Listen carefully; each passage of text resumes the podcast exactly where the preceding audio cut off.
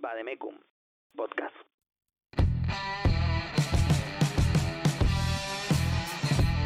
Te doy la bienvenida a Bademecum, un espacio donde podemos reflexionar acerca de la fe, la vida, Dios de manera honesta, con un corazón abierto. Quédate escuchando estos próximos minutos y espero que sean de bendición para ti.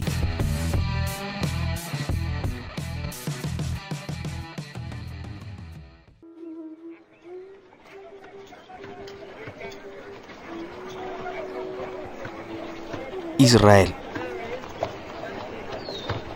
Día 10 del mes Tebet.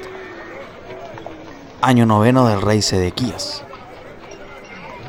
16 de marzo de 597 antes de nuestra era. Israel está tranquila, siendo gobernada por un rey.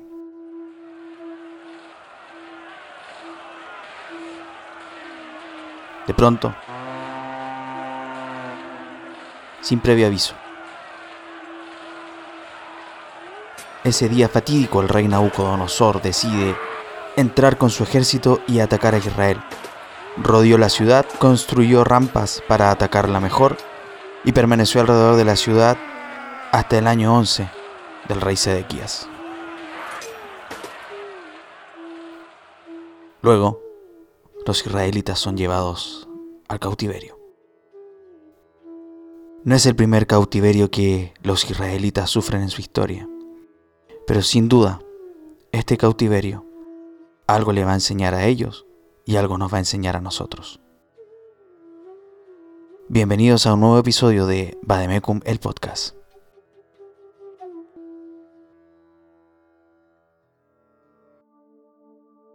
Hola a todos, ¿cómo están? Bienvenidos a un nuevo episodio de Bademecum el podcast. Feliz de poder volver a reunirnos de manera virtual en esta cita que tenemos cada 14 días con un nuevo episodio de podcast. Agradezco a Dios por volver a darme la oportunidad de estar frente a ustedes, de que ustedes puedan escuchar este episodio. Y como siempre digo, espero que sea de bendición y que podamos seguir caminando juntos en la vida de la fe. Así que les mando un abrazo y espero no aburrirlos en este episodio. Espero que este episodio sea de bendición para ustedes y comencemos. ¿Les parece? Ok. Este episodio tiene por título Cautiverio. Ya creo que lo tienen que haber leído en la portada, pero ¿por qué razón se llama Cautiverio? Primero, debo aclarar que no tengo la intención de presentarme como un superhéroe de la fe. Siempre he tratado de predicar o enseñar a través de la honestidad. Procuro no presentarme como un superhéroe, procuro demostrar que soy débil, que soy ser humano y que en esa humanidad o debilidad, Dios también puede usarnos y puede permitirnos la posibilidad de poder llevar su palabra. Más allá de sentirme un ser digno o indigno, creo que Dios en su misericordia me permite estar frente a ustedes y poder hablarles. Y hoy el tema del cautiverio ha sido un tema que ha estado dando vueltas en mi corazón en este tiempo y también ha sido un proceso de mucho aprendizaje y del cual espero salir bien y salir pronto, como todos los cautiverios.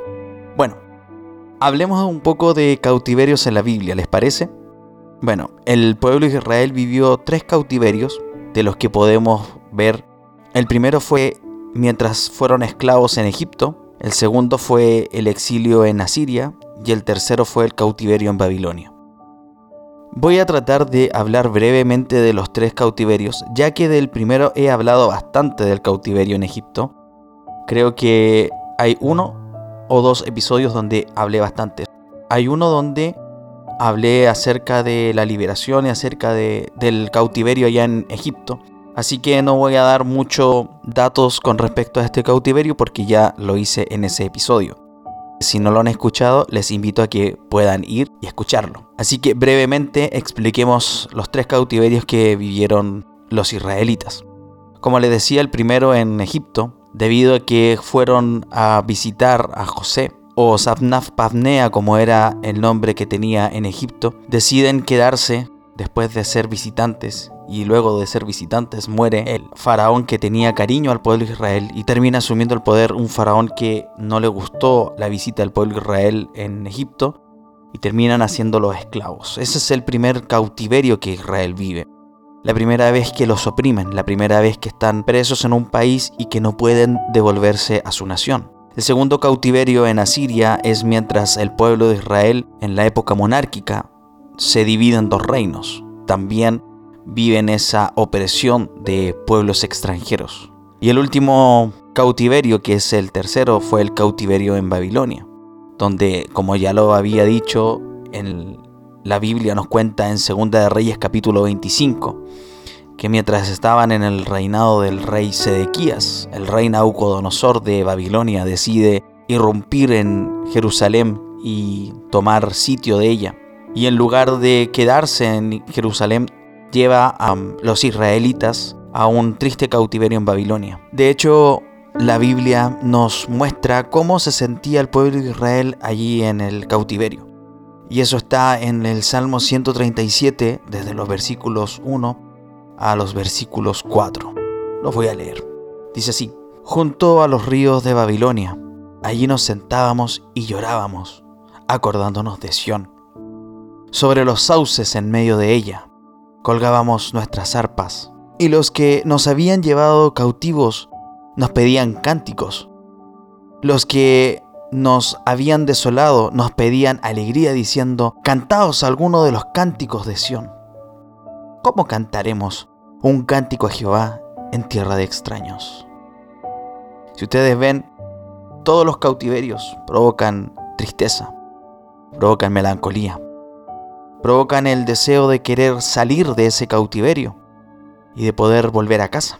Todos los cautiverios de alguna u otra manera traen esa añoranza de volver a cantar felices en nuestro hogar. Sin embargo, podemos ver también otras citas bíblicas en donde Dios tuvo misericordia del pueblo de Israel. Sin embargo, los cautiverios de alguna u otra manera le sirvieron al pueblo de Israel para entender algunas cosas que nosotros también nos hace bien echar mano para poder entender nuestros procesos espirituales, las cosas que estemos viviendo en este tiempo, nuestros episodios emocionales, las crisis que podamos estar afrontando en este tiempo. Cuando se le pregunta a estudiosos bíblicos o se les pregunta a teólogos cuáles fueron los propósitos de que el pueblo de Israel sufriera los cautiverios, la mayoría dicen las siguientes razones. Primero, el pueblo de Israel tenía que aprender a que no debía asociarse con pueblos extranjeros. No por el hecho de que Dios fuese un Dios exclusivista, un Dios nacionalista, que solo quería que el pueblo de Israel se juntase entre ellos, sino que tenía que ver porque el pueblo de Israel tenía un gusto por la idolatría, al igual que otros países, que otras naciones a su alrededor. Y era curioso porque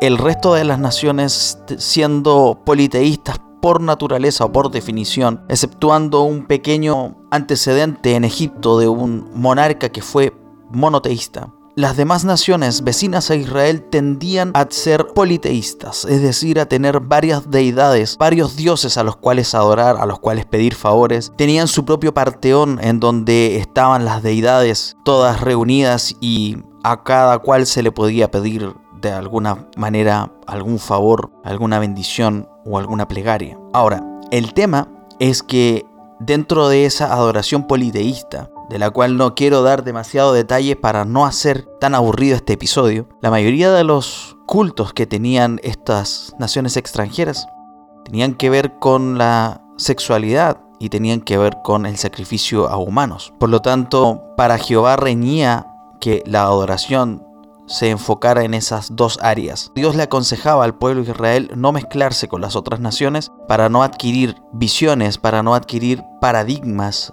para no adquirir las mismas costumbres que los pueblos vecinos tenían. Sin embargo, Israel desobedecía y una y otra vez se mezclaba de alguna forma ya sea en alianzas de reino, ya sea en matrimonios con otras naciones. Y eso finalmente los llevaba a la idolatría y llevaba a que su corazón se terminara desviando de la voluntad de Jehová. Por lo tanto, muchas veces los cautiverios eran similares a una corrección de un padre a un hijo, cuando Jehová permitía de que las naciones extranjeras tocaran el orgullo de Israel, debido a que uno de los orgullos más grandes que Israel tenía era el sentirse el pueblo de Dios, era sentir que eran la nación escogida. y que nada los podía tocar, que estaban en una especie de burbuja de protección y que Jehová iba a librarles siempre y que les iba a defender de sus enemigos.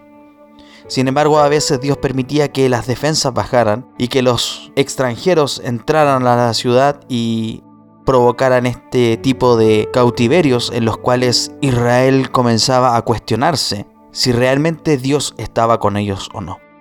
Sin embargo, más que cuestionarse si Dios estaba con ellos, debían entender que debían cuestionar la forma que ellos estaban viviendo, expresando la religión y expresando ese amor o devoción hacia Dios. Sin embargo, de alguna o de otra forma la Biblia nos ilustra que Israel, por más que Dios trataba con él o con ellos, su corazón se endurecía. Ahora, todo este trato que Dios tiene con Israel también puede ser ilustración, también puede ser una enseñanza didáctica para nosotros.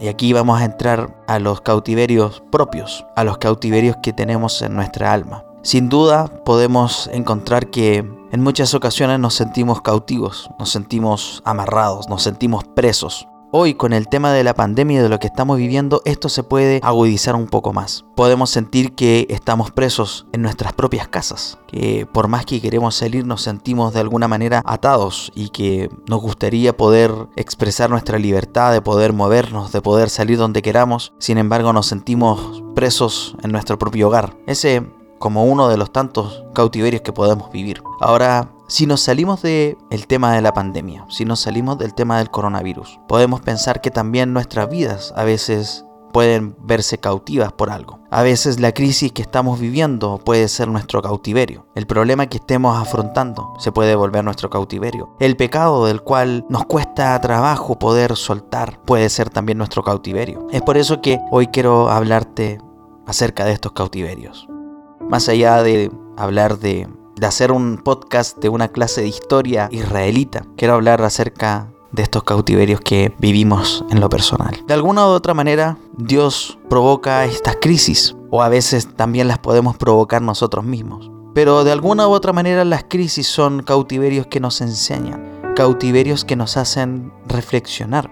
Nos podemos dar cuenta de cómo estamos viviendo nuestra vida, cómo estamos viendo a Dios, cuán lejos o cuán cerca estamos de Él en este momento. Nos hace reflexionar y cuestionar más allá de cuestionar a Dios, que hasta en cierto punto puedo pensar que es válido y que también es parte del proceso, pero también nos invita a cuestionar nuestra propia vida, a pensar cómo estamos viviendo, a reflexionar y darnos cuenta de cómo estamos viendo a Dios, cómo estamos viendo a la divinidad, cómo estamos viviendo nuestro cristianismo. De alguna manera el cautiverio es una radiografía a nuestra alma. Me recuerdo de que hay un capítulo que se llama Reflexiones de cuarentena que grabé cuando estaba recién estallando el tema de la pandemia y en Chile se decretó cuarentena, que no podíamos salir, que no podíamos ir a nuestros trabajos, que teníamos que permanecer en nuestros hogares, etcétera, etcétera. Recuerdo que en ese momento había dicho algo, algo como, como que la pandemia o la crisis es un espejo que nos muestra cómo estamos viviendo nuestra vida en realidad. Que a veces en los desiertos vivimos por espejismos,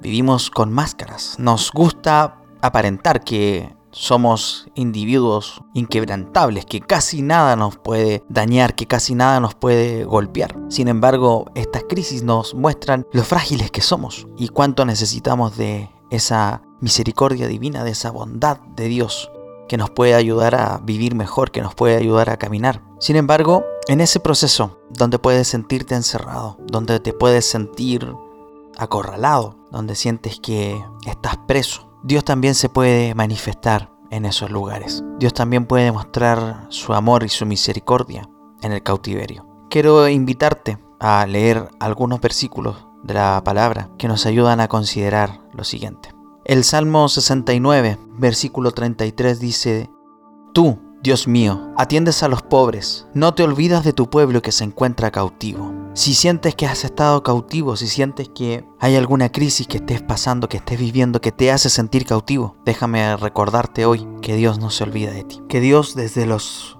episodios más tristes y los momentos más complejos de nuestra vida puede resplandecer con su luz y te puede dar esperanza. No te desalientes, no te desanimes. Que Dios no abandona. Podemos creer que a veces nos sentimos solos, nos sentimos casi abandonados por Dios. Sin embargo, en esos momentos es donde Dios viene con su misericordia y nos abraza. Nos hace darnos cuenta de que en Él podemos encontrar refugio, podemos encontrar paz, podemos encontrar la compañía que en esas ocasiones se aprecia tanto. Para seguir con los versículos, quiero invitarte a leer el Salmo 106, versículos 44 al 46.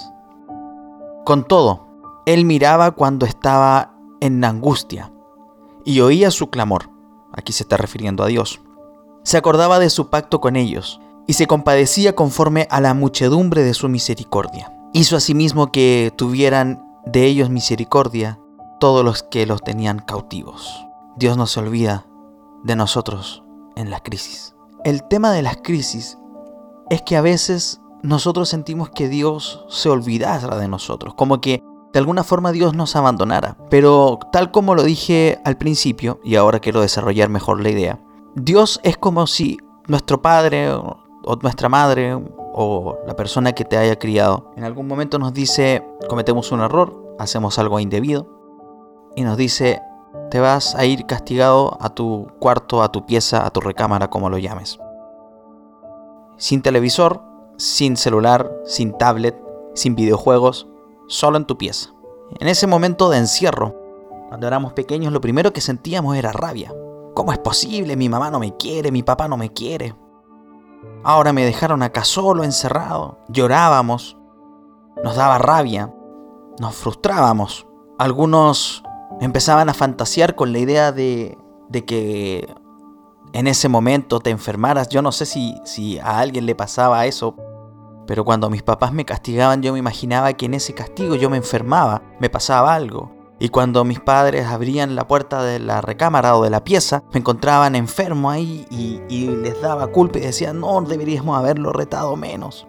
No sé si eh, a todos les habrá pasado, pero por lo menos a mí me pasaba así. Y nos sentíamos súper mal dentro de ese castigo. Y el castigo podía durar un par de horas, tal vez un par de minutos, ni siquiera era algo, algo tan terrible. Y llegaba un momento en donde después de llorar, después de patalear, después de gritar, de, después de todo ese proceso que en algunos, en mayor o menor medida, lo, lo viven, llega un momento donde tú te sientas y empiezas a pensar, empiezas a darte cuenta de que lo que hiciste estuvo mal y de que papá y mamá en realidad no es que no te quieran tanto, sino que te quieren y te quieren y te quieren ver bien y te quieren enseñar. Y luego de eso te das cuenta de que en realidad lo que hiciste fue un error y esperas con paciencia que papá y mamá o alguno de ellos abra la puerta y diga, ok, ya puedes salir. Y a veces nos pasa lo mismo con Dios.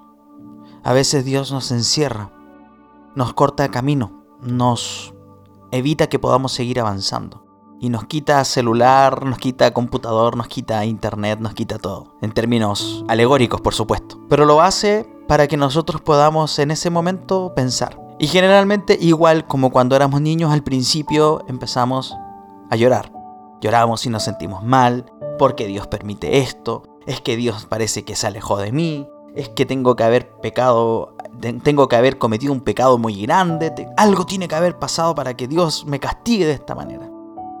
Dudamos de su amor, dudamos de su presencia, dudamos de su misericordia.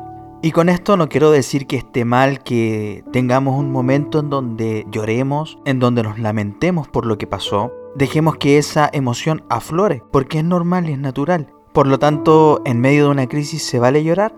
Sí, se vale llorar. ¿Se vale tener miedo? se vale tener miedo. Se vale sentirse solo, sentirse destrozado.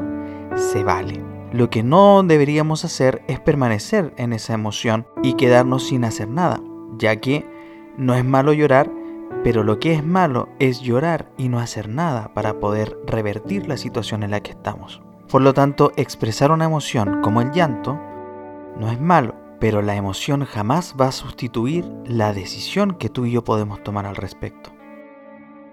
Pero ya cuando se nos pasa la pataleta, cuando ya empezamos a observar que la situación necesita ser digerida, necesita ser comprendida, no solamente necesita ser sentida, sino que necesita ser comprendida. empezamos a darnos cuenta de que en realidad no es tanta la culpa de Dios, que a veces son cosas que nosotros hemos dejado de hacer o hemos hecho mal para que estemos viviendo esta situación. Y cuando nos damos cuenta de eso, cuando empezamos a analizar, cuando empezamos a racionalizar, podemos empezar a darnos cuenta que, así como el pueblo de Israel hizo malas mezclas entre habitantes, entre reyes, entre matrimonios, entre un matrimonio con una persona extranjera, pagana, con una persona judía, etc.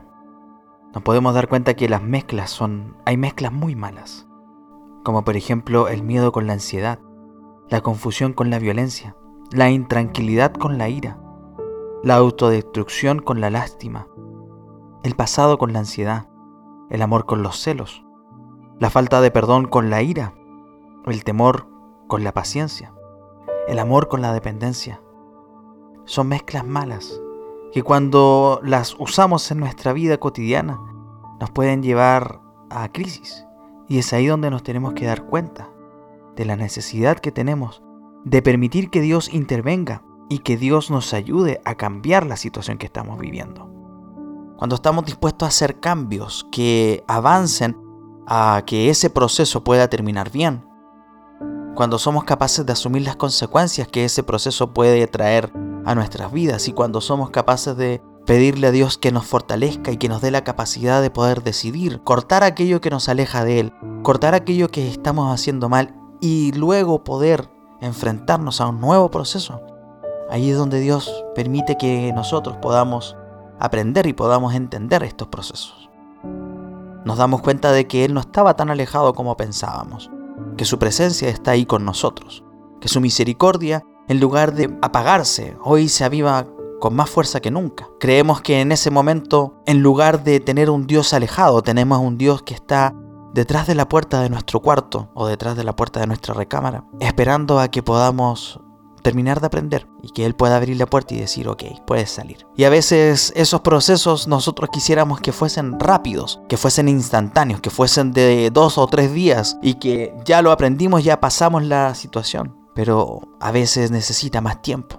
A veces no es el momento preciso, no es el momento indicado para poder terminar una crisis. A veces nos gustaría tener ese control nosotros y decir, bueno, la crisis me va a durar un par de días o tal vez una semana a lo mucho. Sin embargo, es Dios quien orquesta a que esas crisis duren lo que tengan que durar. Pero lo importante es que después de esa crisis, cuando termine esta crisis, vas a levantarte. Vas a levantarte renovado, fortalecido. Vas a levantarte aprendiendo algo, entendiendo una nueva misericordia de Dios, comprendiendo una nueva dimensión de lo que es un Dios vivo que te ama, que a veces nos corrige y que a veces dentro de esa corrección está buscando lo mejor para nosotros.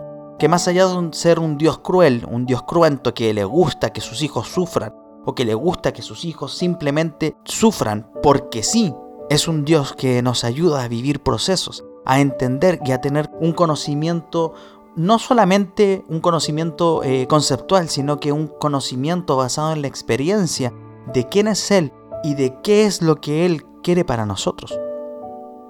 Y en alguna manera, luego de eso también nos puede provocar la capacidad de poder ayudar a otros que estén pasando esa misma situación. Es por eso que en este momento quiero alentarte. Antes de terminar este episodio de podcast, quiero animarte a que si estás viviendo una crisis, si estás viviendo una dificultad, si estás viviendo un momento difícil, confía en el Señor. Él sabe lo mejor para ti y para mí.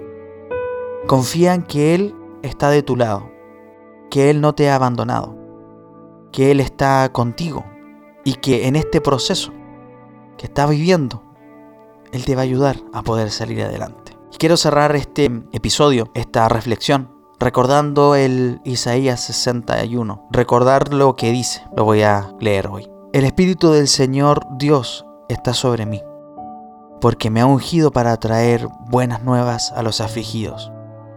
Me ha enviado para vendar a los quebrantados de corazón, para proclamar libertad a los cautivos y liberación a los prisioneros. Y si hoy estás viviendo esta situación, Permite que el Espíritu del Señor te acompañe.